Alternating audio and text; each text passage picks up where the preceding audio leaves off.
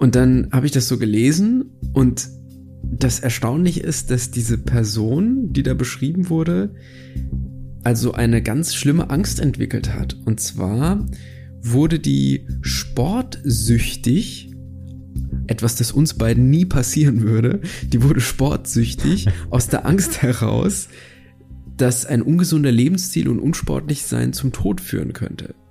Und das war hm. sozusagen der, der dunkle negative Motor dafür, dann wirklich ständig Sport zu treiben. Also wirklich 50 Mal am Tag gefühlt und ja. auch ohne, ohne Ausnahmen. Und dann zieht das so ein Rattenschwanz nach sich, dass zum Beispiel auch Zwänge dann ein Thema werden. Mhm. Weil man ja mhm. letztlich, naja, keine andere Wahl hat, als Sport zu machen. Und dann ist man vielleicht krank, das würde das im Regelfall verhindern. Vielleicht hat man eine Grippe oder so. Ja. Und dann muss aber trotzdem Sport gemacht werden, weil das ist dann nämlich sonst gefährlich. Und das fand ich ziemlich krass, weil das ja ein, ein Angstgefühl ist, was dich ja durchweg begleitet. Deswegen finde ich auch diese, dieses Zwanghafte, was dem dann hinterher folgt, eigentlich ganz spannend. Krass. Ich meine, damit bringt es dann ja genau auf die, auf diesen Urangst-Thema eigentlich tot. Da können wir gleich noch drüber sprechen, ob das denn, ob das denn die Urangst ist oder ob es nicht, ob es nicht was davor oder dahinter gibt. Richtig. Fugis, ihr hört schon, heute haben wir die Hosen voll und zwar gestrichen. Wir sprechen heute über Angst und wann man Angst hat und woher die kommt und was vielleicht sich große Geister neben uns natürlich zu Angst überlegt haben und woher die so kommt. Und ehrlicherweise, wenn ich mich gerade so umschaue, wenn ich in die Tagesthemen gucke, in die Zeitungen, in Podcasts, raus in die Welt, manchmal frage ich mich ehrlicherweise, warum wir nicht alle Angst haben, Angststörungen, Neurosen, Depressionen. Wenn du dir anguckst, was theoretisch in der Welt draußen möglich ist, dass wir echt totale, ja. fragile, verletzliche, sterbliche kleine Äffchen sind mit richtig gut funktionierenden Daumen. Also eigentlich schauen wir immer ins Angesicht, in den, ins Angesicht des Todes, so jeden Tag, in jeder Möglichkeit. Äh, wir merken das natürlich dann irgendwie beim Fliegen oder in besonderen Schreck, Furcht, Angstsituationen besonders, aber im Grunde ja, eigentlich finde ich es total faszinierend, dass wir nicht alle ständig völlig in, in, in so einer Angstlähmung hängen. Ne? Also, Richtig, also, ja, ja, ja. Vielleicht tun wir das Wahnsinn. ja in der Tat und wir haben mhm. nur gute Modi gefunden, das zu überspielen und, und unsichtbar zu machen. Also das wenn ich da so gucke, sein. wie die Psychotherapeutinnen und Psychotherapeuten ausgelastet sind, mhm. dann hat das natürlich einerseits die Gründe im Gesundheitssystem und mhm. in der Verteilung der Sitze etc.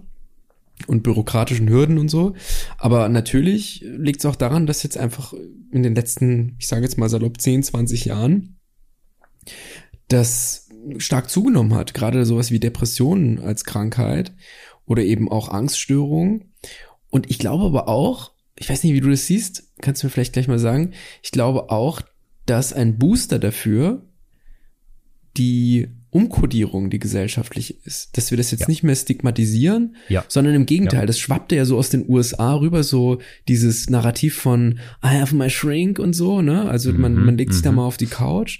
Und das gehört so zum Lifestyle dazu und irgendwie wurde das dann hier auch kultiviert. Vielleicht aus anderen Gründen, aber ja, das ist ein, ist ja ein guter Booster im Endeffekt, ne? Also die Leute rennen wegen jeder Kleinigkeit am Knie oder wenn sie irgendwie, wenn ihnen die Haut juckt, zum Arzt und wenn sie psychische Probleme haben oder Belastung spüren, die ja im Regelfall viel deutlicher zu spüren sind, dann wird lange gezögert etc. Ich habe in der Vorbereitung, in der Recherche, ich weiß nicht, ich habe nur zwei Google-Hits diesmal benutzt. Wie war das bei dir? Ich habe einen benutzt. Du hast einen, super. ja, ich kann auch nachher noch downgraden auf einen. also es geht schon. Also da habe ich eine Statistik gefunden, die gerade bei Angststörungen, generalisierten Angststörungen vorgibt, dass die Patienten im Regelfall erst nach acht Jahren zu solchen werden. Naja, ja. kann man natürlich ja. skeptisch sein. Wie siehst du das? Ich kann soweit mit dir mitgehen, dass der, dass die, dass das Stigma von Therapie, Psychoanalyse und so weiter fällt. Wobei ich glaube, dass nicht immer das ist vielleicht der Unterschied, dass wir viel zum Thema Burnout und ähnlichem mhm, mhm, da mehr, mehr Bewusstsein dafür haben und dafür auch empfänglicher sind oder dass das zunimmt. was ich aus dieser, was aus US-amerikanischen Kultur zum Thema Analyse und Psychiatrie und all dem aber mitnehme, ist, dass das da auch viel präventiver genutzt wird. Also da geht's wirklich darum, wie gut kennst du dich selbst, deine Familie, ja. transgenerationale Traumata, überhaupt, wie definierst du ein Traumata, wie arbeitest du deine eigenen Stärken, Schwächen auf, um irgendwie so eine Art, ja, Potenzialerfüllung zu erreichen. Mhm, das mhm. ist natürlich kritisch zu beobachten, wir hatten das, glaube ich, in einer Folge schon mal erwähnt, was mir, ja, in einer der letzten Folgen sogar, was was mir zu schaffen macht, sind diese antherapierten Gespräche. Ja, ich weiß genau. Man, mhm. Ja, ja, wir hatten das im Zuge der Metallica-Dokumentation, das weiß ich noch. Ähm, genau, wenn man plötzlich so so rummanövriert und so irgendwie Schachfiguren hin und her rückt, ohne dass man jetzt wirklich die Spielzüge kennt, so ein bisschen und so ganz vorsichtig und scheinbar bedacht sich ausdrückt und aber ganz, ganz ich-bezogen ist dabei und so. Das ist natürlich eine Schattenseite, wenn das irgendwie gerade losgeht oder man sich dem noch nicht irgendwie ganz gestellt hat. Aber grundsätzlich ist das, glaube ich, ein sehr wichtiges, sehr, sehr gutes Thema, dass das immer, immer offener auch besprochen wird. Weil genau wie du sagst, ey, wenn ich mir halt den Arm breche, dann gehe ich halt zum Arzt oder wenn irgendwas ist, dann gehe ich halt hin oder gerne auch präventiv so. Ich muss dazu sagen, ich habe noch nie eine Therapie gemacht. Echt? Okay. Also ich habe keine keine Du hast Erfahrung so viele damit. Krankheiten, Marc. Ich, ich, ich weiß hab, gar nicht, wo ich, ich anfangen dich dafür. soll. Dieses wöchentliche Format mit allen, die zuhören. Ich, die DMs sind meine Rezepte und äh, Therapieergebnisse. Ich ja. wollte gerade sagen, also die eine Krankheit kann ich schon mal benennen, das sind die kulinarischen Metaphern, die du ständig äh, verwendest. ja, ja das, das ist eine von den vielen. genau. Ja. Kurz scharf angebratene Zwangsstörung. Ja. ähm, naja, aber ich glaube, da, da steckt noch ganz viel dran. Das ist eine große Bruchstelle. Angst hat noch viele, viele andere. Und wir sind schon mittendrin. Hier, lass einfach mal kurz Sam ran, das Intro rollen und dann gehen wir doch direkt in diese Fuge rein, oder? Ich würde sagen, das ist eine sehr gute Idee. Fantastisch. Fürchtet euch nicht, die Folge geht los. Ladies and Gentlemen, es ist hoffnungslos, aber nicht ernst. Sünden, Laster, Sinnkrisen und Verfehlungen sind das Krakelle unseres Selbstbildes. Was tun mit den Rissen, die der Alltag in unsere Wunschbiografie zieht? Dem Unerwarteten, den Fauxpas und Fehler, die wir machen. Wir vergolden die Bruchstellen des Lebens mit Kultur und Kitsch, Philosophie und Pop, Hochmut und Humor. Wo das Schmutzige und das Heilige sich küssen, finden wir das Fugengold. Also ich habe da in einem Artikel von Arno Frank im Fluter, das Fluter-Magazin hat nämlich tatsächlich eine mhm. Folge, eine Folge sage ich schon, so, so sehr sind wir im Podcasten, ein, eine, eine Ausgabe zum Thema Angst gemacht und da gibt es einen Artikel von Arno Frank und da geht es um German Angst, diesen Begriff. Yes, und dieser Begriff, ja phantomanisch, würdest du sagen. Das ist Exakt. sozusagen die zweite Krankheit, die, die semantische Verbiegung, ja. Und der zitiert hier die amerikanische Schriftstellerin äh, Erika Young und die schreibt über die Deutschen in ihrem Bestseller Angst vorm Fliegen 1973 folgendes. Ich zitiere. Ich hasste die Deutschen dafür, dass sie immer an ihre verdammten Mägen denken, an ihre Gesundheit, als hätten sie die Gesundheit, Hygiene und Hypochondrie erfunden. Zitat Fantastisch. Ende. Fantastisch. Genau. Also ich, da ich, ich, kommt die Angst. So gut. Ja, ich finde das so gut, weil das ist so eine, die ist nicht konkret, aber die ist scheinbar doch extrem spezifisch. Das, was immer mit German Angst oder mhm. German Angst betitelt wird, das ist schon, äh, das sind schon sehr signifikante Ausprägung davon. Das finde ich ziemlich, finde ich ziemlich gut. Schön, dass dieser Begriff heute mal viel das gehört. Absolut. Das gehört dazu, ja, ja. Und ich muss noch eine Kleinigkeit dazu loswerden, Marc, wenn du es mir erlaubst. Ja. Sie nimmt nämlich später dann tatsächlich eine, einen Aspekt heraus und der ist besonders spannend. Ich zitiere. Betreten Sie mal in Deutschland eine öffentliche Toilette und Sie werden eine Anlage vorfinden, wie sie es sonst auf der Welt nicht gibt. Die reizende, für die fallende Scheiße bestimmte kleine Porzellanplatte, damit sie erstere begutachten können, bevor sie auf Nimmerwiedersehen in den gurgelnden Schlund wirbelt, ist so gut wie trocken, ehe sie ziehen. Das ist, das ist der ordinärste und fantastischste äh, Zitatschnipsel, den du bisher hier reingeworfen hast. ja, ja. Ja, kann einem Angst und Bange werden, ja. Es kann tatsächlich, ja. Ja, aber was ist denn, also jetzt müssen wir mal gucken, es gibt ja jetzt so viele Facetten von Angst. Was ist denn Angst? Wir benutzen genau. das ja immer so. Lass uns doch mal, lass uns doch mal ähm, irgendwie unseren Miso Plus für heute vorbereiten, ein bisschen, bisschen die Zwiebeln hacken und das Ding klar definieren, oder? Sehr schön, sehr schön. Ich, ich lieb's, ja, Marc, ich lieb's.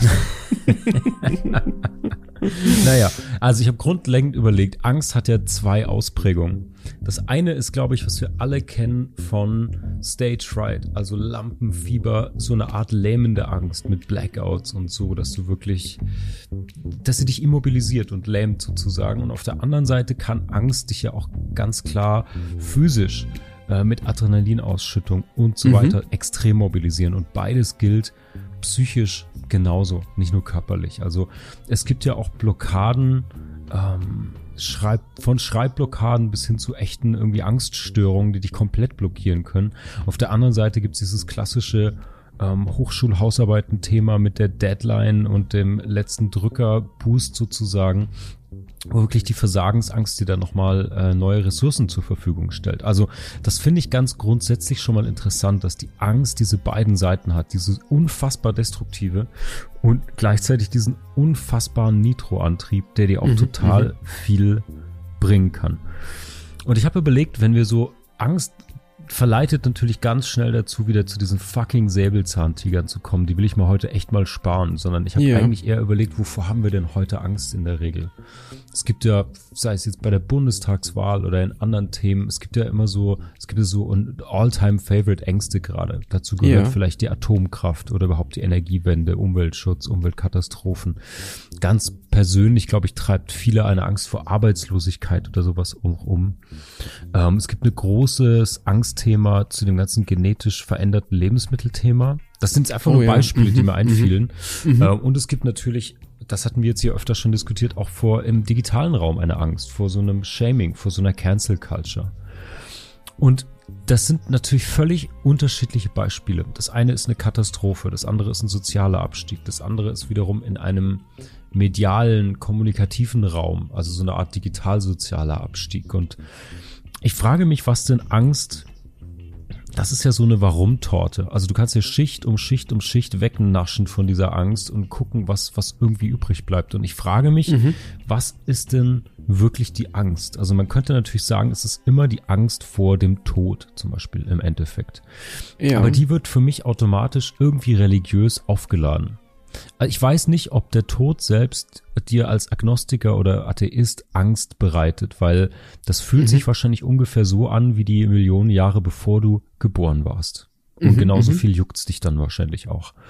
Also ist ja eher die Frage, wenn du jetzt nicht religiös bist, klar, wenn du ernsthaft glaubst, du landest im Fegefeuer, da hätte ich auch einen Löffel Braunes in der Hose. Aber so ist ja. es ja wirklich eher immer die Angst vor, vor dem, was vor dem Ende kommt. Schmerz, Verlust. Das Sterben oder, an sich sozusagen dann, oder? Ja, eben das davor sozusagen. Ich glaube, also meinst du das Leben ausgeht, davor oder, oder der Moment da, der Transit? Die schlimmen Momente. Also wirklich okay. Verluste, Ängste, und ich glaube, eine, ein großes Motiv, das uns beide in manchen Fragmenten auch umtreibt, ist so eine Angst, vielleicht nicht gelebt zu haben oder das Potenzial ja, nicht unbedingt. entfaltet zu haben, in unbedingt. egal welchem. So eine Art Horror-Vakui fürs Leben tatsächlich. Exakt. Biografische ja. Horror-Vakui. Ja, ja, schön. Ja, ja, ja, ja. Und ja, ich glaube, das ist vielleicht eine interessante, größere Fuge, die wir uns heute anschauen können. Ähm, Unbedingt. Welche Ängste uns denn umtreiben, klar, aber vor allen Dingen, warum und wo, wovor wir dann im konkreten Angst haben. Weil dann kann man, glaube ich, diese beiden Seiten sich auch erst anschauen, sozusagen eine mobilisierende Angst und eine lähmende Angst. Und ich glaube, die hängt ganz stark damit zusammen, sich, das fand ich gut, dass du auf die Analyse oder Psychoanalyse und äh, psychiatrische Betreuung am Anfang zu sprechen kamst, weil die einem natürlich helfen kann, auch sich darüber klar zu sein. Also jede, Richtig, ja jede Angst, ähm, wenn du die loswirst, kannst du ja um ein Vielfaches befreiter sein und dich überhaupt erst vollkommen entfalten. Ja. Genau, ich, ich glaube, dass da, wenn ich kurz einhaken darf, mhm, mhm, vor allem der Aspekt der Kontrolle wichtig ist. Ich meine, also, dass man das eigentlich nie ganz in den Griff kriegt. Im nee. Sinne von Griff, also falsch ausgedrückt. Man kriegt es, man kann es ganz in den Griff kriegen durch harte Arbeit. Allerdings ist es nicht so, dass es weg sein wird. Ich kenne das selber, das habe ich ja in, in einigen Folgen auch schon erwähnt, dass ich ähm, Flugangst habe und daher kenne ich das. Also ich werde nie in ein Flugzeug steigen und so fliegen wie du. Dein Ärgernis ist ja, dass ja, die Leute halt vorzeitig aufstehen. Ne? du Lutscher. es hat nur für die Business Class gereicht. Das wird ja. dann mein Spruch für den Grabstein tatsächlich. Bah. Genau. Also ähm, ja, also da ist es auch so, dass ich inzwischen fliege, aber ich bin nicht komplett befreit. Und es ist mhm. immer auch so ein mhm. bisschen die Sorge da, dass es wieder zurückkommen kann. So, also und Lass dann uns ist egal, da doch mal einhaken. Ich finde ja. das, ich finde das ganz gut, weil du hast jetzt natürlich eine destruktive, lähmende Angst erwähnt. Mhm. Ich hatte das an anderer Stelle auch schon mal erwähnt. Ich habe ja oft in meinem Leben diese Sehnsucht auch danach gehabt, irgendwas auszuprobieren und auszubrechen. Mhm. Und wenn wir bei diesem Thema sind, Hosen runter, ich hatte wirklich die Hosen voll immer.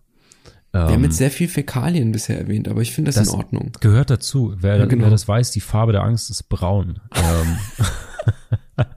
Nein, wirklich. Also, so sehr es mich zum oh, Beispiel no. immer, das sind ja so diese Coming of Age All-Time Bravo-Hits, die wir alle kennen. Mhm. Schultheater, Band, Dates, oh, erste ja, Küsse, was weiß ich. Mhm. Also so sehr ich das immer gesucht und verfolgt habe und bis heute brauche, ständig irgendwas Neues auszuprobieren, raus aus dieser Komfortzone zu kommen und irgendwas zu machen, was einem sozusagen Angst bereitet, so sehr habe ich darunter wirklich, wirklich immer gelitten. Also von Blackouts, Zitter, Schweißattacken bis hin zu wirklich Krämpfen, Übelkeit, sich irgendwie vorher übergeben, bevor man dann raus auf die Bühne muss, alles komplett. Also wirklich ein absoluter Krass, Full ja. Stop, wo, wo alles in dir sagt, Alter, äh, egal was, mach das jetzt nicht, okay? Es wäre so einfach, es wäre so unfickbar bequem zu gewesen, gewesen zu sagen, ey, ich drehe um, ich, ich mach's nicht, keine Ahnung. Und das ist wirklich kein, ähm, um jetzt von der Kehrseite Mut oder Tapferkeit, über die wir nachher bestimmt auch sprechen, das hat damit gar nichts zu tun gehabt. Ich weiß nicht, welcher Zwang, welcher Sog das war, irgendwie es dann trotzdem immer zu machen, weil danach, und das wäre etwas, worüber ich gern sprechen will, mhm, mh. danach es sich so unfassbar geil anfühlt und du wirklich zwei Kleidernummern größer oh, ja. wirst und es ja. ist so, so eine Zufriedenheit, nicht so ein Glück, nicht so eine orgastischer, kurzer Ausbruch, der natürlich auch vorzüglich sein kann, aber das hat so eine richtige Zufriedenheit. Das sind so Dinger, von denen man später sagt, das kann dir keiner mehr nehmen. Richtig, ja. Sozusagen. ja, ja. Aber Schön. also, das hatte immer ganz viel mit Angst und wirklich auch einfach körperlichen, üblen Sachen zu tun. Und ja, ich weiß nicht, also es gibt ja auch das, das habe ich gefunden, es gibt ja auch in der Persönlichkeitspsychologie was, was sich Angst-Lust nennt. Und es mhm. ist so eine zwiespältige Gefühlslage, wo du auf der einen Seite so eine, so eine bedrückende Angstphase hast und dann durch dieses Überstehen, durchs Bewältigen so ein lustvolles ein Erlebnis hast. hast. Mhm, ich weiß mhm. nicht, ob es das ist, weil wenn das irgendwie in der Persönlichkeitspsychologie, klinischen Psychologie verhandelt wird, ist das vielleicht etwas gravierenderes, als sich jetzt auf das Schultheaterbühnchen zu stellen. Aber ich, das hat mich zumindest daran erinnert. Weil ja. das, ja, das fand ich irgendwie anschlussfähig. Ich ja. weiß genau, was du meinst. Ich kenne das ja auch vom Theaterspielen, dass man gerade so in den vier, fünf Stunden vor der Aufführung hm. So eine ganz krasse Spannung hat. Und es ist ganz interessant, denn ich habe im Sommer 2010 ein Freilichtstück gespielt, einen ganzen Sommer. Das waren 16 Aufführungen. Und etwa bei der zehnten Aufführung stellte sich so eine Gleichgültigkeit ein, ja. die ich nicht ja. erwartet habe. Das kennst du vielleicht auch, dass man dann einfach sagt, ja. komm, spiel's runter und tschüss irgendwie. Und ähm, was aber das Spannende ist vor allem ist das, was du erwähnt hast, nämlich, dass man nach diesem Überwinden einer Angst so ein, so ein, ich nenne, ich finde das immer so, das ist wie aufgeladen sein. Man, hat, mhm. man steht unter ganz viel Strom, ist aber ganz zufrieden und irgendwie entspannt, auch wenn das jetzt paradox klingen mag. Mhm. Also ich fühlte mhm. mich immer ganz arg geerdet und gleichzeitig aber total, ja, zwei Kleidergrößen über mich hinausgewachsen. Mhm. Also von XXXS auf XXS und dann auf XS runter. Nice. Genau. nee, war schon, war dann schon M. Ja, also, naja, gut. Maschine. Richtig. Und da muss man, glaube ich, aber ein bisschen gucken. Also äh, Lampenfieber kann ja tatsächlich Angst sein. Aber jetzt schauen wir doch mal ein bisschen hin. Wie äußert sich Angst? Also Angst, finde ich, hat ja verschiedene Facetten. Also das Gefühl. Das Gefühl, das wäre der emotionale Part. Es gibt die, die körperliche Seite davon. Das hast du ja auch gesagt, dass man schweißgebadet ist, äh, Atem, Atem, Atemprobleme hat beispielsweise oder ja. Herzrasen oder sonst was. Und dann hat man ja auch noch eine kognitive Ebene. Also man hat irgendwelche Vorstellungen, irgendwelche fatalistischen Vorstellungen oder dass irgendwas eben einfach schief geht. So. Und oder Horrorvorstellungen. Das kenne ich vom, vom Fliegen. Das werden alle, die Flugangst haben, sicher auch so kennen, dass man dann eben Bilder im Kopf hat, wie irgendwie es einen Knall gibt und irgendwie der Flügel wegfliegt, was niemals passiert, ja. Also okay. Das ist total interessant, das zu hören, weil ich ja diese Flugangst nicht teile. Deswegen ist ja. es total interessiert, so, äh, konkrete Szenarien dann, äh, also das, dann zu das hören. Ist, genau, das ist dieser kognitive Teil. Also ich weiß noch, ich fliege ja inzwischen tatsächlich ja. und ich habe aber immer Tavor dabei, sicherheitshalber. Mhm. Und äh, ich habe das eine Zeit lang dann auch immer zum Fliegen genommen. Das ist ein, ein Valium. Und es ist aber vor allem ein Valium, das gegen Ängste, auf Ängste zugeschnitten ist. Und das Interessante ist also normalerweise, wenn du Angst hast und du fliegst, dann, oder beliebig andere Situationen im Auto oder was auch immer, dann hat man irgendwelche Katastrophenvorstellungen eben, dass etwas in Brand gerät oder der Flügel abreißt oder dass es eine Kollision gibt oder einen Knall und das Flugzeug bricht auseinander oder man stürzt einfach in die Tiefe, was auch immer, kann alles Mögliche sein. Und diese Bilder lösen ja dann körperlich und emotional etwas aus. Und das körperlich-emotionale wiederum kann diese, diese Bilder wiederum ja, perpetuieren. Und wenn man dann dieses Tavor genommen hat, ist es ganz spannend, weil dann hat man die Bilder immer noch, nicht mehr so häufig, oder ich zumindest nicht, das ist ja auch unterschiedlich. Man hat immer noch diese, diese Bilder und das Gefühl ist aber weg. Du hast dann plötzlich kein Angstgefühl mehr. Oder nur mhm. ganz, ganz, ganz, ganz niederschwellig. Und das ist irgendwie spannend, dass, dass man das sozusagen mit so einem, ja, chemisch, medizinisch, medikamentösen Eingriff so hinbiegen kann. Aber was ich ist finde, das, was, ja.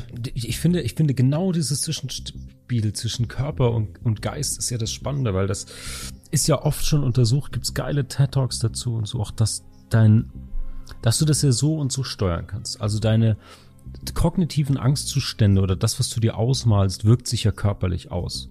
Von Richtig, Zittern, genau. Schweiß, Übelkeit, was weiß ich. Aber natürlich auch genau andersrum. Also du kannst natürlich auch körperlich irgendwie so einen Schock erleben und dann kognitiv aufholen und Angst bekommen. Und das Interessante ist, finde ich, auch an solchen Stellen, wo wir uns dem freiwillig aussetzen. Das muss ja nicht so äh, profilneurotisch wie bei mir mit, mit Selbstdarstellung und Bühne passieren. Das kann ja mhm. auch einfach in unserer Liebe für Horrorfilme stattfinden. Oh, Oder ja. Achterbahn fahren. Das ist ja genau das. Teilweise hast du da ja, bist du ja so, also wenn du so ganz immersive dir die Sachen anschaust, fühlst du dich verfolgt, lebensbedroht, erschrickst zu Tode, wirst irgendwie äh, durch die Achterbahn geschleudert. Körperlich mhm, ist es ja mhm, absoluter mhm. Vollalarm. Richtig. Und die wenigsten ja. genießen ja den Moment selbst, sondern ich glaube, auch da geht es um diesen Rausch der überstandenen Angst danach, sozusagen. Genau, es gibt einige Leute, die, die das selbst zum Prinzip machen. Und ich glaube, dass auch da sowas wie die Außenwahrnehmung eine große Rolle spielt. Also wenn du dann auf dicke Hose machen willst, so hey, ich bin voll der Achterbahn-Player, gibt's ja so ja. Leute, ne? Die, bin ich schon gefahren, die ist 390 Meter hoch und äh, man stürzt da in die Tiefe und was weiß ich nicht alles. Ja. Dann gibt's Leute, die ja ganz äh, legitim ein, eine, eine Freude haben auch an, an diesem emotionalen Erlebnis selbst. Und ich glaube ganz oft, dass das vor allem dadurch möglich wird, dass man es nach außen präsentiert. Denn die körperliche, also der Körper denkt im Regelfall, du stirbst gleich. Also beim ja, Freefall ja, genau. Tower oder so zum Beispiel, ja. Ich glaube, ja, genau, ja, sonst hätte man das ganze Adrenalin nicht und so. Ähm, und ich denke, dass es nicht so besonders gut auch ist, wenn der Körper das denkt. Aber gut, ab und zu ist ja in Ordnung. Ja. Ich glaube, wenn man den Angstbegriff da so ein bisschen ansetzen möchte, Angst wird vor allem dann pathologisch, weil was wir jetzt beschrieben haben, kann ja auch eine kurze ein Schrecken oder Furcht sein zum Beispiel. Man kann Furcht und Angst synonym verwenden, aber mhm. ich würde sagen, Furcht ist etwas, was kurzfristiges. Nicht was, was sich als Muster wiederholt. Ja. Und wenn man eine Angst hat, die sich als Muster wiederholt, also das pathologisch ist, dann liegt das meistens daran, oder dann lässt es sich vor allem daran kategorisieren, dass sie eben unangemessen gegenüber einer Bedrohungsquelle ist. Oder unangemessen in der Symptomausprägung. Also mhm. zum Beispiel in der Intensität oder in der Persistenz oder mhm. wie man da subjektiv dann eben beeinträchtigt ist da, dadurch. Und letztlich eben so, dass es eben auch den Beruf, die sozialen Aktivitäten und so weiter beeinträchtigt. Jetzt kann man bei einer Flugangst sagen, naja, Glück gehabt, ne? Weil man muss ja, ja nicht ständig fliegen. An. Ja, kommt ja, echt also, drauf an, ne? Klar, auf den Beruf, sicher. Wenn du jetzt irgendwie ja. im Außen, Außendienst arbeitest, dann ist es natürlich schlecht. Ja. Wobei man dann vielleicht tatsächlich die Angst schneller in den Griff kriegt. Aber naja, also ich wollte nur sagen, wenn ich also zum Beispiel eine ganz normale Zugfahrt hinter mich bringen möchte. Wobei bei der DB habe ich immer Angst, Angst vor allem, dass der Zug nicht kommt erst überhaupt. das ist aber eine persönliche Sache von mir wiederum. Wenn ich da irgendwie Zug fahre oder Straßenbahn und Angst habe, dass ich, was weiß ich, erschossen werde in der Bahn oder dass, dass die Bahn entgleist und, und ich verunglücke oder so, dann ist das etwas, was unangemessen ist. Ja. Und dann ist es auch etwas, was mich in, in, meinem Beruf und in meiner sozialen Aktivität, wenn ich meine Freunde sehen will oder so, beeinträchtigt. Sei es nur, dass man am Ende auf ein anderes Vehikel umsteigt, um eben sich der Angstsituation nicht aussetzen zu müssen. Oder weil eben die Intensität so krass ist. Es gibt ja Leute, die können gar nicht in die Bahn einsteigen beispielsweise, weil ja. sie so große Angst haben. Ja. Und ich glaube, da kann man die Angst von der Furcht unterscheiden. Die Furcht wäre sozusagen eine realistische Antwort auf eine objektive Bedrohung. Etwas, wo man den, den Stimulus sozusagen identifizieren kann. Also wenn, wenn ich spazieren gehe und ein, ein Dobermann rennt auf mich zu und bleibt vor mir stehen und knurrt und fletscht die Zähne, mhm. dann habe ich zu Recht Furcht.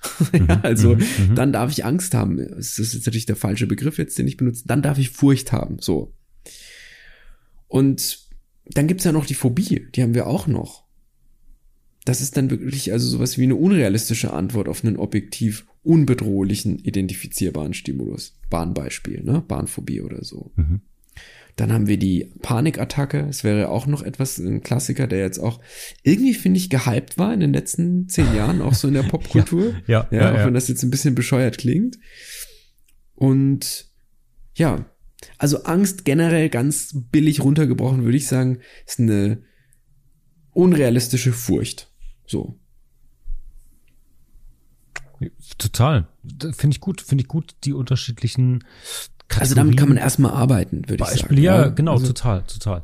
Und ich finde die Unterscheidung Furcht und Angst und diese weiteren Kategorien, ich habe dazu was mitgebracht. Mhm. Ich versuche jetzt mal zusammen mit dir und allen Fugis, die dran sind, einen uh. unaufgewärmten Spagat zu machen. Also mhm. es wird wehtun, es wird ungemütlich und es wird keine Bestform, aber wir versuchen es mal, denn ich habe ein tolles Paper gefunden, das ich euch in die Shownotes packe. Und zwar geht es um den Angstbegriff bei drei großen Existenzialisten, bei Kierkegaard, Heidegger und Sartre. Und wenn wir da jetzt, ich werde das jetzt mal ganz kurz und vereinfacht natürlich. Das möchtet ihr jetzt bitte verzeihen, aber mal abreißen, was die so schreiben und wie die so die Unterschiede sehen. Ah, da freue ich mich drauf. Wir noch mal, da können wir noch mal einsteigen. Ja, ja, ich werde dich, äh, ich werde dich zum Mitdenken brauchen auf jeden Fall. Hoffen wir, dass ähm, ich mich noch auskenne. Ja, ja, auf jeden Vor Fall. Vor Heidegger habe ich nämlich Angst tatsächlich. Ja, ja, was, was ist denn eine berechtigte Angst aus Erfahrung und Wissen? Wie, wie nennt sich das denn? Du bist in der, du bist in der Unterkurve des Dunning-Krüger-Effekts sozusagen. Du hängst da unten irgendwie in der Bodenkurve gerade fest. Das kenne ich. Das ist dann berechtigt, ja.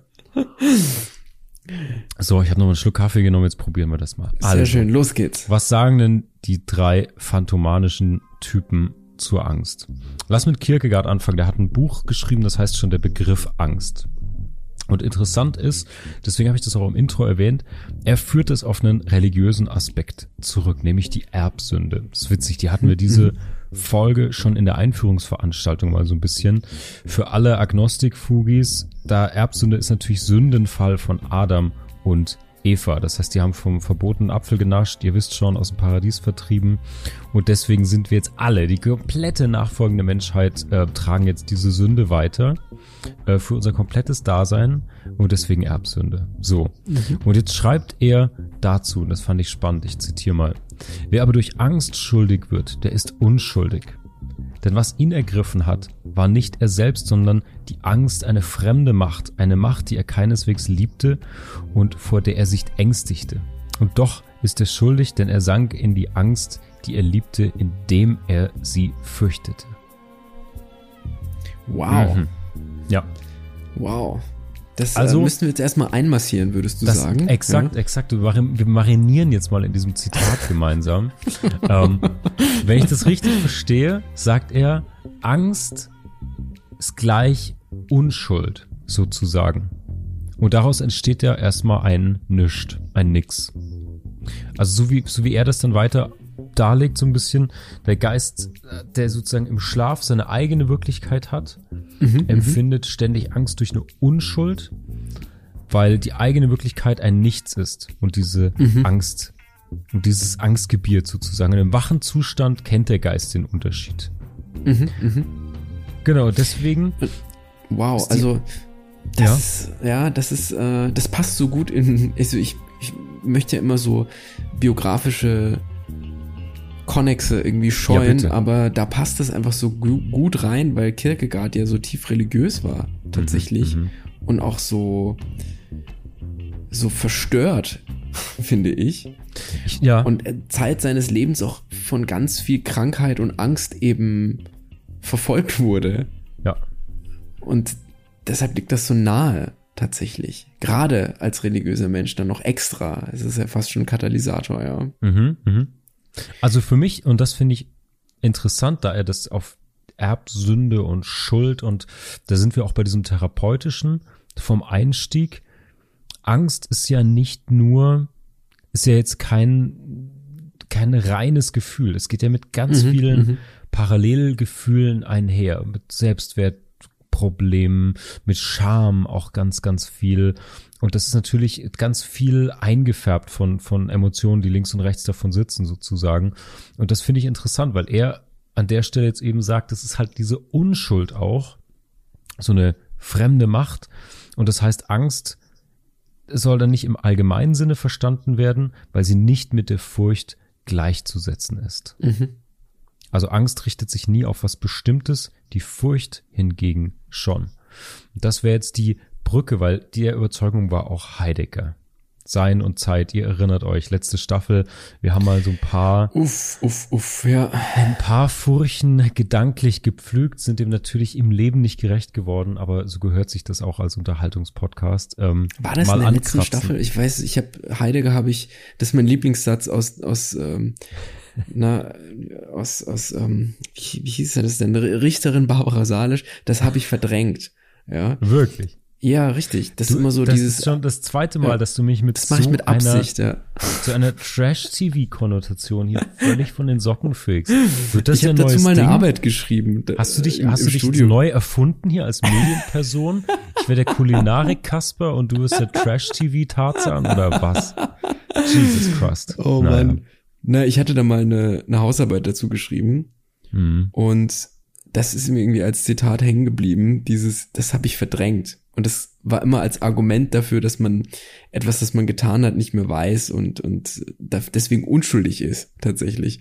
Und dieses absichtliche Verdrängen, das dann ja kein Verdrängen mehr ist, das fand ich immer interessant. Da spielt dann ja. eben das Trash-TV mit, mit uns Intellektuellen absichtlich. Naja, was auch Fantastisch. immer. Fantastisch. Doch, doch, das ist ganz gut. Das ist ganz gut.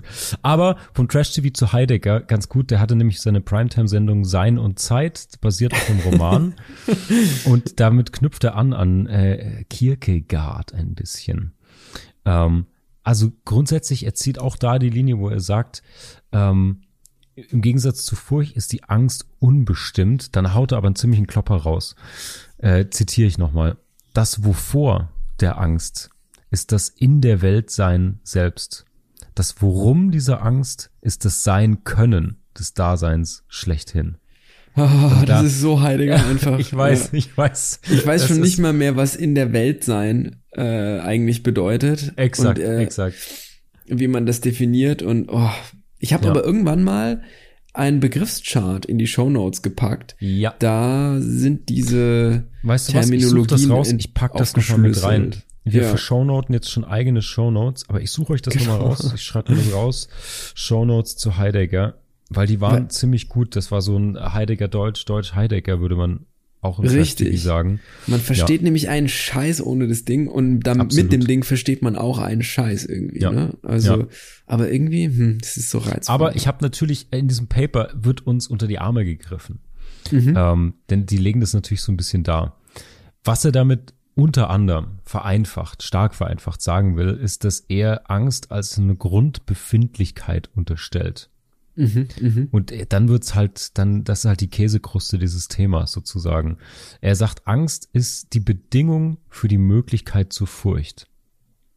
Also erst durch die Angst kann der Mensch uh. fürchten. Ja, oh no. Und also wenn ich, ja, hau mal rein noch. Ja, ich, ich mach, ich mach noch ein, zwei weiter, noch ein, zwei Hürden weiter, dann wird's so ein bisschen greifbarer sozusagen. Mhm. Weil jetzt bringt er den Tod mit rein. Nur die Stimmung, wenn der Mensch versteht, dass er sterben muss, äh, ist, ist Angst sozusagen. Mhm. Auch wieder ein tolles Zitat von ihm. Das Sein zum Tode ist wesenhaft Angst. die Zitate oh von ihm, Gott, die könnt ihr euch so im Jamba Sparabo übrigens als SMS-Klingelton runterladen, wenn ihr die verstehen wollt. Jetzt ähm, hast du, jetzt hast du gewonnen. Mit diesem Zitat das, hast du auf jeden Fall gewonnen, ja. Ich fände das ganz geil. Ja. Ich fände es, ja, das ist nicht nur Trash-TV, äh, nice. die Krönung. Ich fände die Geschäftsidee total geil, dass man Klingeltöne mit so Heidegger-Zitaten bringt. Irre. Irre. Ja, aber ja. jetzt Bottom Line und darauf wollte ich hinaus mit ihm. Und du hast vorhin diesen Begriff eingeführt. Ich bin sehr stolz, weil er spricht auch von zwei Modi sozusagen. Mhm. Heidegger sieht Angst und Furcht als zwei Modi der Befindlichkeit, die in der Vergangenheit entstehen sozusagen, beziehungsweise in der Zukunft. Er sagt, Angst aus der Zukunft, ja, doch Angst aus der Zukunft der Entschlossenheit entsteht und die Furcht aus der der verlorenen Gegenwart. Ne? Also hier vorwärts, rückwärts, mhm. zwei Modi, Angst und Furcht. Und er führt dann halt weiter aus, dass er sozusagen die Angst vor dem in der Welt sein als eine der wichtigsten Existenzialien der Philosophie genau. sieht. Ah, das ist nämlich das Ding. Es gibt diese verrückten Ebenen bei Heidegger. Ja. Das Existenzielle, das Existenziale und das Metasprachliche und das methodologisch Reflektierende. Das weiß ich noch. Mhm. Das ist so, so, und er hat das ja auch alles in Paragraphen kategorisiert, tatsächlich. Er, er wäre selber gerne Richterin Barbara Salisch gewesen. Das stimmt. Ja. Richterin Barbara Heidegger. Genau, ja. ja.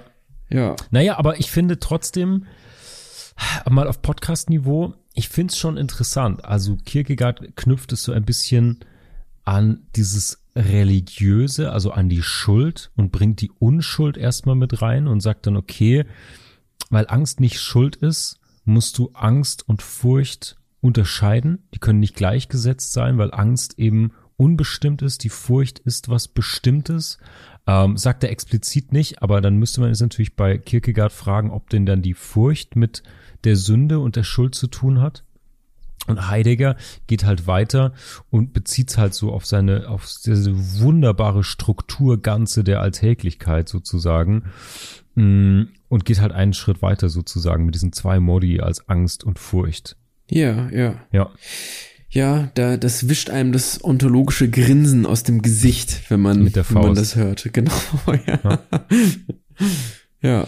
Gut, aber wir haben einen noch. Dann hau mal raus. Jean Paul. Jean-Paul Sartre.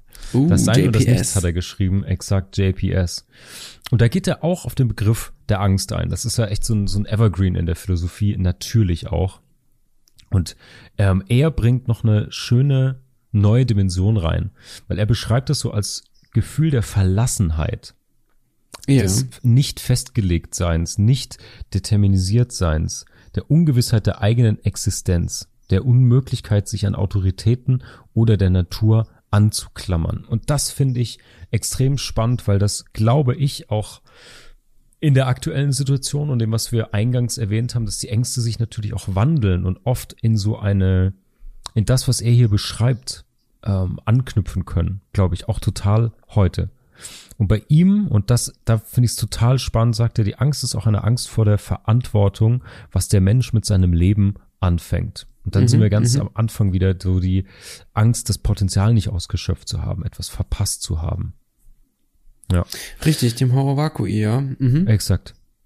Und äh, also die eigene Existenz zu füllen, das ist ja vielleicht das Existenzialistische Exakt. daran auch wieder dann, ja. Exakt. Richtig, und dann ist ja. die Frage, fürchtest du die Nichtfüllung, fürchtest du die Füllung oder fürchtest du die Existenz selbst?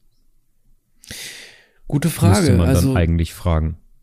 Genau, genau, weil das die ersten beiden sind ja Handlungen und das das mhm. dritte ist ja ein Zustand sozusagen. Ja. So habe ich JPS das hilft uns ein bisschen. Ja. Weil genau. er fängt nämlich genau damit an, mit dieser Freiheit. Also ähm, diese Riege von Existenzialisten ist bewundernswert, weil sie tatsächlich was anbieten, was man, naja, ja. eins zu eins kann man nie was umsetzen in der Philosophie, kann man aber auch sonst nicht. Sonst, ja. Also diese einfachen Lösungen gibt es eben, die gibt es ja nicht mal mhm. für eine Streichholzschachtel, mhm. um sein Feuer anzu sein Feuer anzuzünden, seine Zigarette anzuzünden, so. Ja, ja, ja, ja. naja, man kann auch ein Feuer damit machen, aber gut. Also die gibt es eben nicht und trotzdem ist es so, finde ich, dass man gerade bei, bei Sartre dann doch irgendwie Zugänge besser findet. So ging es mir zumindest. Absolut, absolut. Vielleicht können wir den Zugang jetzt auch legen mit dem, was ich, mit den zwei Gedanken, die ich noch mitgebracht habe von ihm. Ja.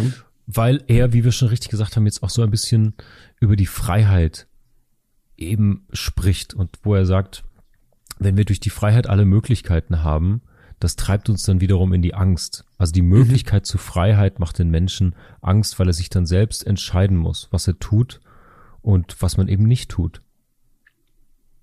Und das bringt ja dann auch Verantwortlichkeiten mit sich. Und das ist ja das, was belastend ist und überhaupt die Auswahl zu treffen. Das ist ja aber ein Thema, Marc, wenn du dich erinnerst, da hatte ich immer das Gefühl, dass unsere Generation, also wir beide, mhm. dass dieser Generation das so zugeschrieben wurde. Was mhm. sind wir denn? Was, wie heißt unsere Generation nochmal? Wissen wir? Äh, wir müssten Generation äh, Millennials sind wir, glaube ich, noch. Oder da sind wir Echt? zu alt für. Was sind Jahrgänge 80 bis Generation Y müssten 90? wir sein. Okay. Ja, guck, vielleicht guckst du das mal nach. Google Hit 1. Gen Y. Wir sind Gen Y. Zwischen 80er okay. und Mitte, späte 90er. Ja. Ah ja, okay. So weit wird das gespannt. Ich würde nämlich sagen, dass die Mit-90er schon anders ticken. Aber gut. Ja, das ist auch, cares, das, das, Geile ne? ist ja, das sind ja absolute Buzzwords. Also die werden mm, so oft mm. herbeigezogen und werden so scheinbar differenziert auch in, ja, in, in, eine ganze in Generation, ne, kann man damit Politik, beschreiben. Genau, in Konsumverhalten und so weiter. Also diese Definitionen spielen ja eine riesige Rolle und dabei sind die nicht mal klar gezogen in Jahreszahlen. Ja, ist schon. Ja. Schon interessant. Naja, Sartre hat sich damit nicht rumgeschlagen. Lass uns noch seine zwei Gedanken abschließen und dann, dann können wir ein bisschen baden in diesem Sud, den wir uns jetzt zusammen eingelassen haben. Ähm, wir waren bei der Angst vor der Freiheit und dem, dem Sein.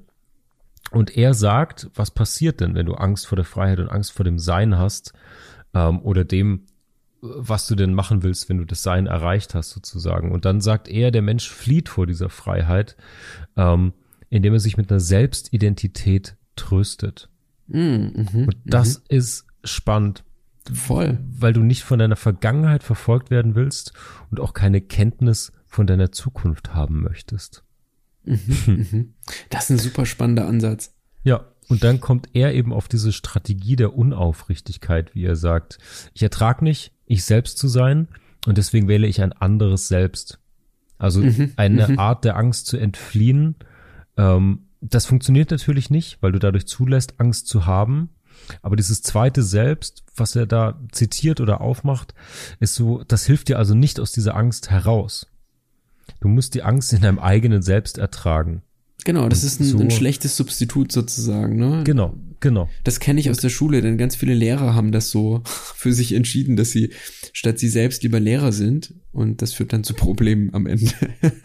ja, jetzt ist die Frage, ob man das wirklich schon als alter Ego oder im im Sinne von von Goffman den Masken auf der Bühne und so, ob das jetzt zu weit gespannt wäre, aber das ist zumindest ein kleiner Anknüpfungspunkt, so ein bisschen, oder ein Thema, das uns ja, immer wieder verfolgt.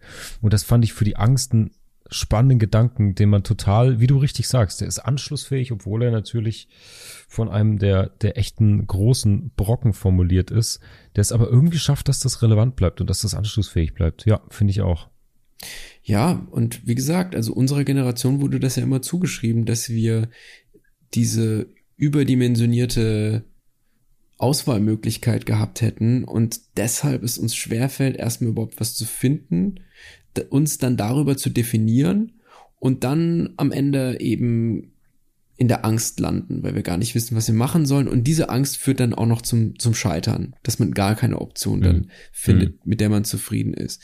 Und ich fand das irgendwie immer ein bisschen zu plump, weil man das ja natürlich schon anlegen kann, gerade so in den 70er Jahren aufwärts und auch mit zunehmender Technologisierung vor allem und zunehmender Digitalisierung, dass da einfach die, die Fächer größer, weiter, unbestimmbarer werden, interdisziplinärer mhm. auch und so weiter.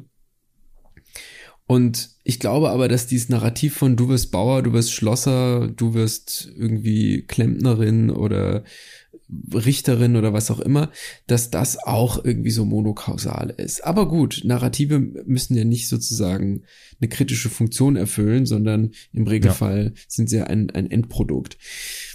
Und ich glaube, dass man da auch noch mal über eine andere Ecke kommen kann, wenn du denn jetzt schon fertig wärst. Oder hast du noch Tatsächlich, eine? tatsächlich. Ja? Also ich glaube, okay. ich finde es spannend, das Thema Schuld und Sünde mit reinzunehmen, mhm. die Differenzierung aus Angst und, und Furcht, so ein bisschen.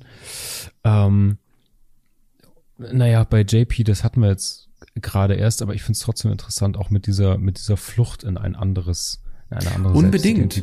Also ja. da, wenn wir mal, wir können ja noch mal da kurz dranbleiben, weil ich finde, das ist auch ein interessanter Punkt. Also die Wahl des Berufs beispielsweise ist ja für, würde ich sagen, einen Großteil der Menschen, wenn nicht für den größten Teil, die identitätsbestimmende Komponente in ihrem Leben, würde ich einfach mal sagen. Mhm. Und es gibt wenig Menschen, die einen Beruf machen, nur um Geld zu verdienen, um sich eben die, die Freizeit besser zu gestalten. Das ist ja auch ein Konzept. Du kannst auch sagen, ich mache irgendwie mal Loche mhm. und arbeite in einem Bereich, der mich wenig reizt, der mich aber auch nicht so stark belastet, dass ich irgendwie ausbrechen möchte. Und mit dem Geld, was ich da verdiene, mache ich mir eben ein möglichst bequemes, amüsantes Leben.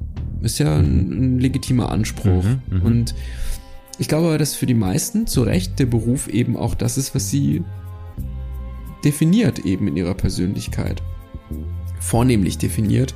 So was Endgültiges gibt's ja dann auch in der, in der Persönlichkeit nicht, die sich ja fortlaufend entwickelt eigentlich. Aber es gibt, sage ich mal, so Leitlinien oder, oder ja, sagen wir es einfach mal in einer beschissenen Metapher, man hat halt feste Schienen und die fahren aber nicht immer dahin, wo man weiß, wo man dann am Ende rauskommt. Hm. Also, ja, ja. aber es gibt so, so Linien, die irgendwie vorbestimmt sind. Und da machen, glaube ich, viele den Fehler, und das ist eben auch schwer, wenn man das überwinden muss. Viele machen den Fehler, dass sie nicht wirklich das tun, was sie tun wollen und nicht genug mit sich bringen, auf sich nehmen, so mit sich bringen schon, nicht genug auf sich nehmen, um herauszufinden, was das ist. Hm. Denn das ist, glaube ich, da hat man die meiste, die größte Angst, weil man möchte nämlich immer, und das ist auch eine Angst, die legitim ist, eine finanzielle Sicherheit haben. Oder überhaupt eine, eine Sicherheit. Die Finanzen sind da ein wichtiger Faktor, aber nicht der wichtigste. Also man kann ja auch in seinem sozialen Netz sich so aufgehoben fühlen, dass man eben nur eine, eine Grundsicherung braucht. Nicht das unterste Ende, das, das einen stigmatisiert, aber eben, ja, so, in der Ecke. Ja, das ist gut, Und, weil das wäre jetzt so ein klassischer Konflikt aus Ängsten. Genau. Oder? Also klar, die, ja. die vorrangige, scheinbar vorrangige Angst ist natürlich erstmal eine ökonomische. Ich brauche es zu beißen, will meine Wohnung bezahlen und so mhm. weiter und so fort. Das heißt erstmal in dem Fall, wie du es dargestellt hast, den Kompromiss oder einen Beruf einzugehen, der einer Angst einer finanziellen Absicherungsangst erstmal, die bedient. Und das ist halt die Frage. Ist es, das ist natürlich die ganz spannende Frage dahinter. Gibt es so Qualitäten von Angst? Gibt es so existenzielle Ängste, die immer zuerst befriedigt werden müssen? Ist vermessen, dass jetzt alle sich auf, auf Sartre-Niveau ähm, Seins Ängsten stellen und die philosophische Frage und Sinnstiftung und was will ich erreicht haben, was will ich gewesen sein, äh, Fragen stellen. Mm, aber vielleicht ist das auch ein, ja, ich weiß nicht, ob das was ja, also ich was, glaube. Was ist, was man nur ab einer gewissen Situation sich erlauben darf oder ob das auch jemandem nicht wahnsinnig helfen würde, der in der Situation ist, dass man viel pragmatischere Ängste hat. So. Ja, verstehe. Verstehe total. Ich glaube, die Angst ist einerseits ein Hemmnis, sich zu entscheiden und andererseits eine, ein berechtigtes Regulativ, damit man nicht zu viel Scheiße baut. Denn im Regelfall ist es so, und ich glaube, das ist vor allem in Zeiten der Digitalisierung besonders krass, der größte Teil glaubt an bestimmte Bilder, die man in sozialen Medien beispielsweise vorfindet, bestimmte Kollektivsymbole, bestimmte Typen und Charaktere. Die gab es vorher auch schon in Film und Fernsehen und in anderen Medien, nur sind sie jetzt eben zugänglicher geworden. Das heißt beispielsweise, wenn ich so durch meinen Instagram-Feed scrolle, dann sehe ich eben irgendwelche Sixpack beladenen Männer oder irgendwelche Supermodels, die am Strand Avocado Bowls essen, dann irgendwie mit einem Sportwagen rumfahren, ähm, Yoga machen und so weiter. Ja, also es gibt so normative Narrative auch, die, die vervielfältigt werden von mhm. Influencern und so weiter. Und der größte Teil glaubt an diese Bilder. Das funktioniert wie, wie Werbung. Es ist ja auch oft Werbung. Und wenn man glaubt, dass man nicht drauf reingefallen ist, ist man schon reingefallen. und dann ist es tatsächlich so, dass man selbst wenn man sich dem entgegenstellt und sagt, ich akzeptiere diese Norm nicht für mich, dann hat man aber einen normativen Druck der anderen, der auf einem lastet.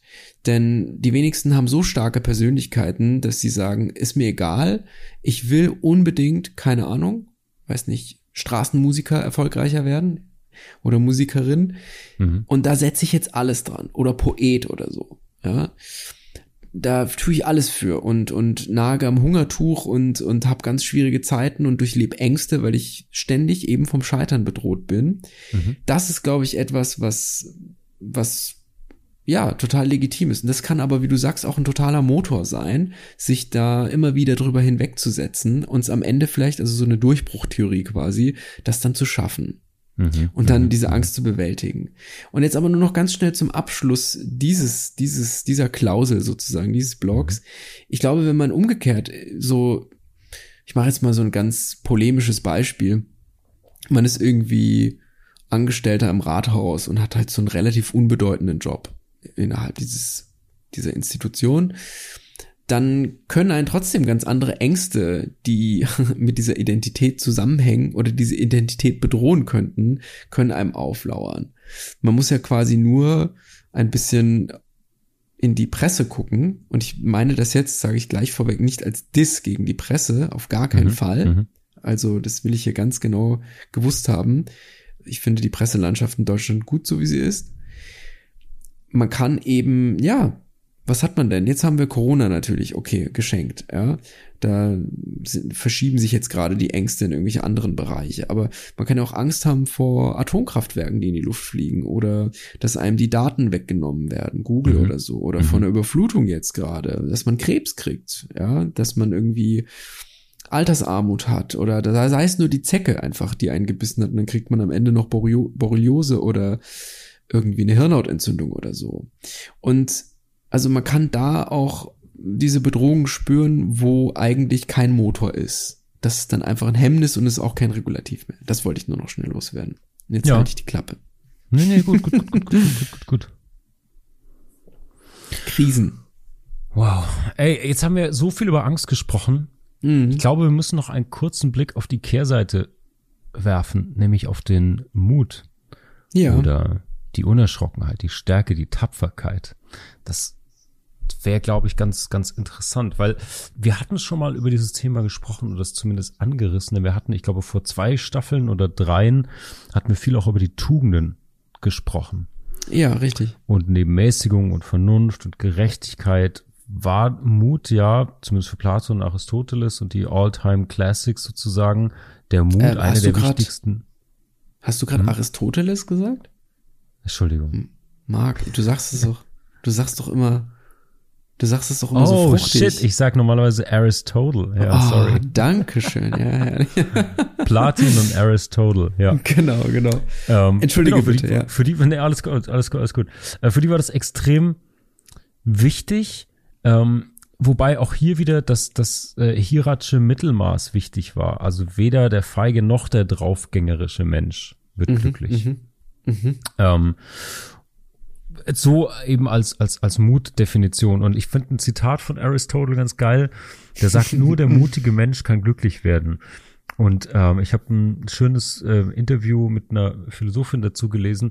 Da hat sie das nochmal ganz gut dargelegt, was er denn, was, was er denn damit meint, weil da steckt im Hintergrund natürlich die Frage, was trägt denn zu einem guten Leben bei? Also zu einem zufriedenen Leben. Und das ist mhm. ziemlich, ziemlich interessant, weil dahinter steckt natürlich das ganze Thema ein gutes Leben ähm, funktioniert dann oder wird dann so erlebt, wenn man rückwirkend damit zufrieden sein kann.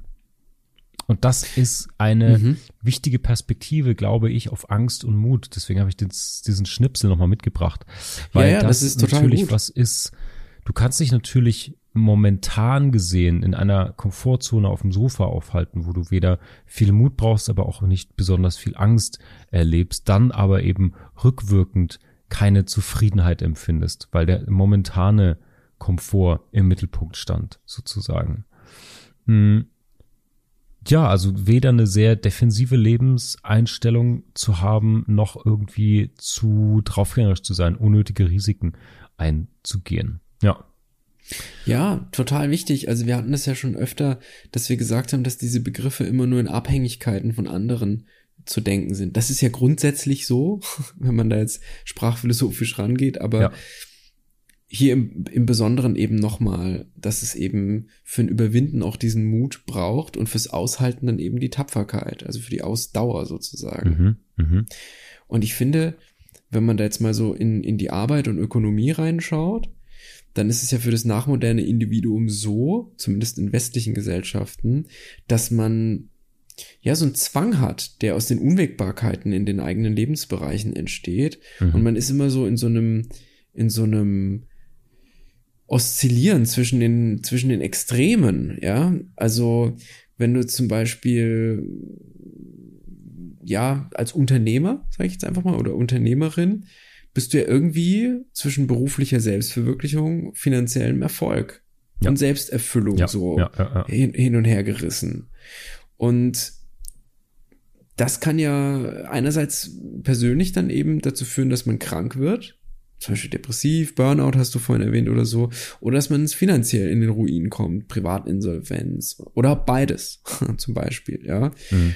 Und ich glaube, dass, dass dass daran auch wiederum Arten und Weisen über Angst zu sprechen dran geknüpft sind. Und dass man darüber auch ran kann, wie wird über etwas gesprochen. Weil diese Ängste sind ja total legitim, gerade in der Ökonomie.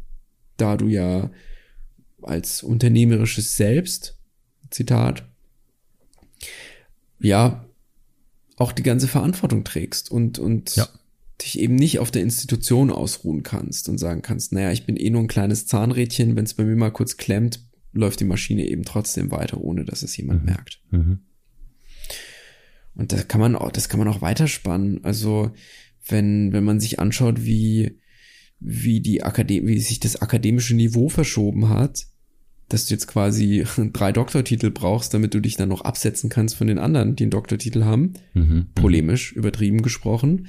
Das Ausbildungsniveau sich also nicht darauf auswirkt, dass du einen sicheren Platz auf dem Arbeitsmarkt erhältst, dann entstehen eben da in dieser Nische, in dieser Fuge wachsen dann tatsächlich auch wiederum Ängste. Und ich glaube, das sind tatsächlich, die kann man als Narrative lesen diese Ängste. Es wäre eine Folie, mit der man an diese Ängste rankommen kann. Mhm, mh, mh. Wir könnten ja. aber auch einfach Prokrastination nehmen. das ist ja auch eine Form von Angst im Endeffekt, ne? Also, ja, absolut, ja. absolut, absolut, absolut. Ja.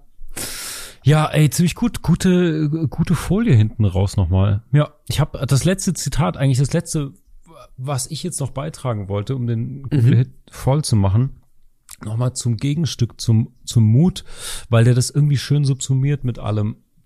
Das lautet Mut bedeutet nicht Freiheit von Angst. Es ist vielmehr die Fähigkeit, die Angst mit einem Willen zu überwinden, der stärker und selbstloser ist als sie. Fand ah, schön, ja. Guten Satz nochmal, ja. Eben genau ja. diese, diesen genauen Unterschied nochmal zu machen. Es gibt Mut und es gibt Tapferkeit und es gibt diese verschiedenen Ängste und diese komplette Freiheit, dann sind wir vielleicht wieder bei diesem Ursündgedanken, auch wie in der ersten Folge dieser Staffel, dass diese Idee von dieser, von dieser Null, von diesem ausgeschwungenen Pendel, von diesem Nullzustand, dass der eigentlich gar nicht da ist, dass du, glaube ich, immer deine Ängste und deine Mutmomente abwägen musst. Ja. Unbedingt. Und ich finde die Frage, die sich daraus ableitet, sehr hilfreich zu sagen, brauche ich für die Aufgabe, die ansteht oder für die Situation oder die Phase, in der ich mich befinde, brauche ich dafür Mut oder brauche ich Furchtlosigkeit? Mhm. Denn mhm. das sind zwei Wege zum, zum gleichen Phänomen oder zwei Möglichkeiten zum gleichen Phänomen. Und es ist, glaube ich, interessant, sich die Frage zu stellen, welche, welchen Weg man da braucht. Und beim Mut ist es, finde ich, na, es ist bei beiden eine Form, etwas zu überwinden, aber beim Mut ist es eben progressiver. Das Furchtlose mhm. hat für mich immer eher was Kühles und, und äh, sich Abarbeitendes. Der Mut ist eher so ein, es hatte noch diese emotional, ja, diese emotionale Konnotation tatsächlich. Und dieses weiter stärker vorwärts gerichtete. Kann man jetzt so und so sehen. Ich denke, das ist ja auch der Punkt dabei, das muss man für sich selbst irgendwie dann herausfinden. Ja, ja, ja, ja, ja. Holla die Waldfee, mein Lieber. Was für ein großes Thema. Ja, richtig. Also wir ja. haben ja noch gar nicht alles, wir hätten jetzt noch in, aber Politik machen wir nicht. Ja. Man hätte noch in die, in die, in den Bereich gucken können, eben Diskriminierung, Angst vor der Fremde, also mhm. Alterität und, und Angst. Sehr gut. Da hätte man, aber auch zum Beispiel, wenn wir jetzt weiter in den Körper reingeschaut hätten, in die Geschlechtsidentität. Mhm. Das ist, glaube ich, auch was, was die, was in den letzten Jahren Gott sei Dank langsam einfach auch so in, in, die, in den allgemeinen Diskurs gerückt ist, nämlich Queer und Gender Studies und eben auch das, das Neuverhandeln normativer Geschlechterstrukturen. Mhm. Das ist ganz wichtig. Und ich finde, dass da in allen Hinsichten auch so eine Angst spürbar wird. Einerseits diejenigen, die, die sich so, ja, so einem hegemonial männlichen zugehörig fühlen mhm. und aber auch andererseits Menschen, die eben Angst haben vor ihrer Sexualität oder eben ihrer Geschlechtsidentität. Und das soll jetzt nicht abschätzig klingen, so von wegen, pff, wer hat denn da noch Angst vor, sondern eben dass man vielleicht nicht weiß, welches Geschlecht man hat und, und wo man sich zugehörig fühlen möchte. Und dass das in den allgemeinen Diskurs rückt, kann ja auch die Angst nehmen. Also ich glaube, dass es zum Beispiel heute was ganz anderes ist, zu sagen, man ist irgendwie bisexuell oder schwul oder ja, als, als jetzt vor zehn oder, oder, ja, vielleicht sagen wir mal, als vor 20 oder 30 Jahren. Das ist sicher ein großer Unterschied. Und mhm, mhm das merkt man mhm. ja auch daran, dass das am Ende auch irgendwie in die Gesetzgebung Einzug gefunden hat. In positiver, positiverer Art und Weise. Mhm. Ja, total, total. Ja. Also da, das wäre ja auch was, wo Körper, Angst und, und, also da kommen diese drei Bereiche emotional, kognitiv und, und körperlich ganz eng, finde ich nochmal viel viel verdichteter zusammen, wenn es um diese Geschlechtsidentität geht. Und ähm, dann hätte man ja auch noch weiter gucken können. Also gerade bei Narrativen dann in die Literatur. Ich finde es ja auch spannend, dass Literatur ja Angst formen kann oder Kunst Angst formen kann, die Gestalt von Angst verändert und darstellen kann. Du hattest ja einen Horrorfilm angesprochen. Ich bin ein riesen Horrorfilmgucker mhm. und vielleicht das noch so von meiner Seite als Abschlussanekdote. Wie bin ich dazu gekommen? Ich habe die erste Phase Horrorfilme geguckt wie alle. Nämlich, uh, da wird was Gruseliges gezeigt, da ist man, keine Ahnung, wie alt ist man da, zehn Jahre oder so? Und da kommt einer und sagt, oh, hast du den Film gesehen? Ganz mhm. gruselig und erzählt ja. es irgendwie in der Schule. Ja. Und dann guckt man sich den irgendwie an, heimlich, äh, nachts im Fernsehen oder mit, wenn man bei, bei Kumpels übernachtet hat oder so. Und hat so ein bisschen Angst davor, dass man Schiss haben könnte. Hat's dann vielleicht auch oder eben nicht. Mhm, mh. Dann kam eine Phase, das ist dann so die Pubertät aufwärts bis, bis in meine Zwanziger, an Anfang Zwanziger, wo ich irgendwie dachte, pff, das ist doch eh nur ein Film. Was soll denn daran gruselig sein? Ja. ja. Also ist doch irgendwie alles irgendwie voll lächerlich und uh, ja, die bösen, bösen Geister und so. Und richtig haben wir alle ganz arg Angst vor. Mhm. Und dann kam eine Phase, wo ich tatsächlich gedacht habe, nee, sowas gucke ich mir nicht an. Mhm. Das ist mir irgendwie, ich will mich da nicht so verstören lassen von und mich beim Heimgehen dann irgendwie, wenn ich von der WG mit dem Fahrrad heimgefahren bin, nicht noch umdrehen müssen. Mhm, mh, mh. Und erstaunlicherweise hat ein Bier schon gereicht, um das, um das auszuhebeln. Da hatte ich schon keine Angst mehr dann. Aber da kam eine Phase, wo es mich dann geängstigt hat. Ja. Und ich das nicht gucken wollte auch, weil ich Schiss hatte. Und dann habe ich, ich habe aber einen sehr guten Freund, der absoluter Horrorfilm-Fan ist und eine riesige Sammlung hat von knapp 500 Horrorfilmen. Und der hat es irgendwie geschafft und jetzt kaufe ich mir die inzwischen selber. Also und äh, vornehmlich hatte ich ja, glaube ich, schon mal gesagt, im asiatischen Kino. Und jetzt ist es ein Mix. Also jetzt habe ich so eine, ich sage das jetzt mal so ganz großspurig, intellektuelle Distanz mhm. zu den, zu den mhm. Themen. Mhm. Und ich war früher eben nicht in der Lage, gerade so Anfang 20, aber auch davor nicht, Konzepte in diesen Horrorfilmen zu entdecken, sondern ich habe immer nur die Erzählung gesehen und das war's dann im Endeffekt, mir die Figuren ja. angeschaut, ja, aber ja, nie irgendwie gesehen, was da für Konzepte verhandelt werden und so. Und das schafft einerseits die Distanz, andererseits katalysiert sie aber auch den Horror dahinter. Weil wenn du dann dieses Konzept entdeckst und feststellst, fuck, das gibt's ja tatsächlich, mhm. dann wird's richtig gruselig.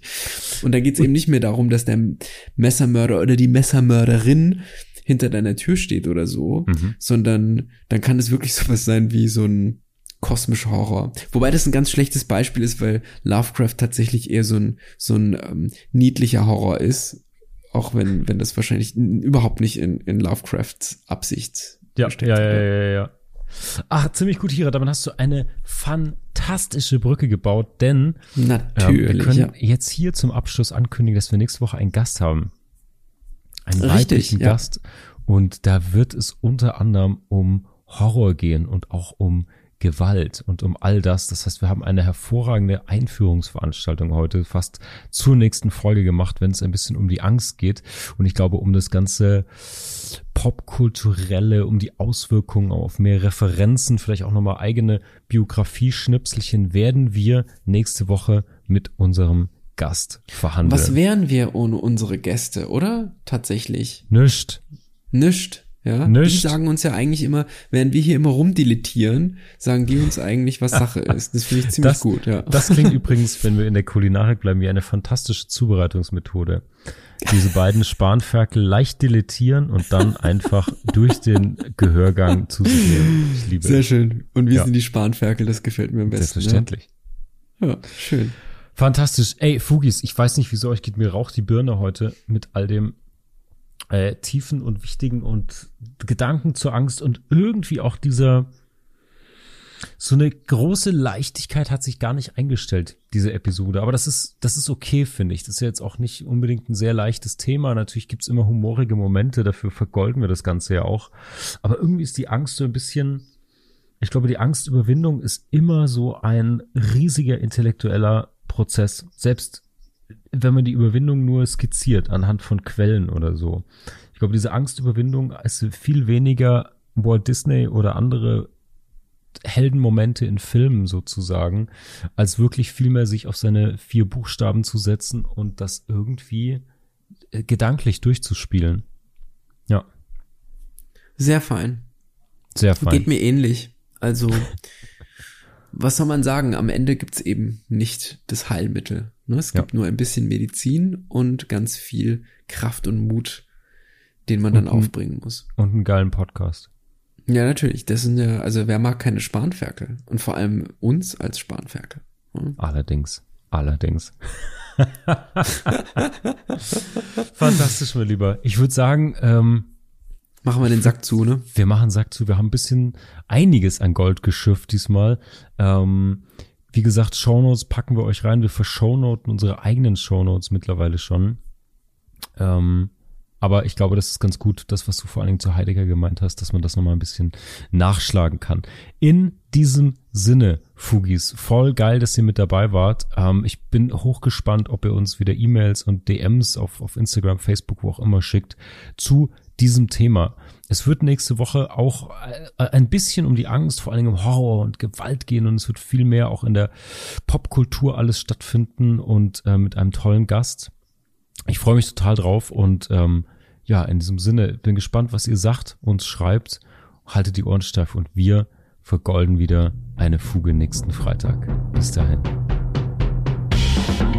Das war's für diese Woche. Wir hoffen, wir können einige Bruchstellen für dich vergolden. Schicke uns gerne deine Fragen und Gedanken per E-Mail oder DM. Wenn dir unser Podcast gefällt, kannst du auch Patreon unterstützen. Mehr Gold gibt es auf www.fugengold.de und überall, wo es gute Podcasts gibt. Cheerio, Fugis! Der Kultur- und Wissenspodcast Fugengold wird produziert vom Sweet Spot Studio.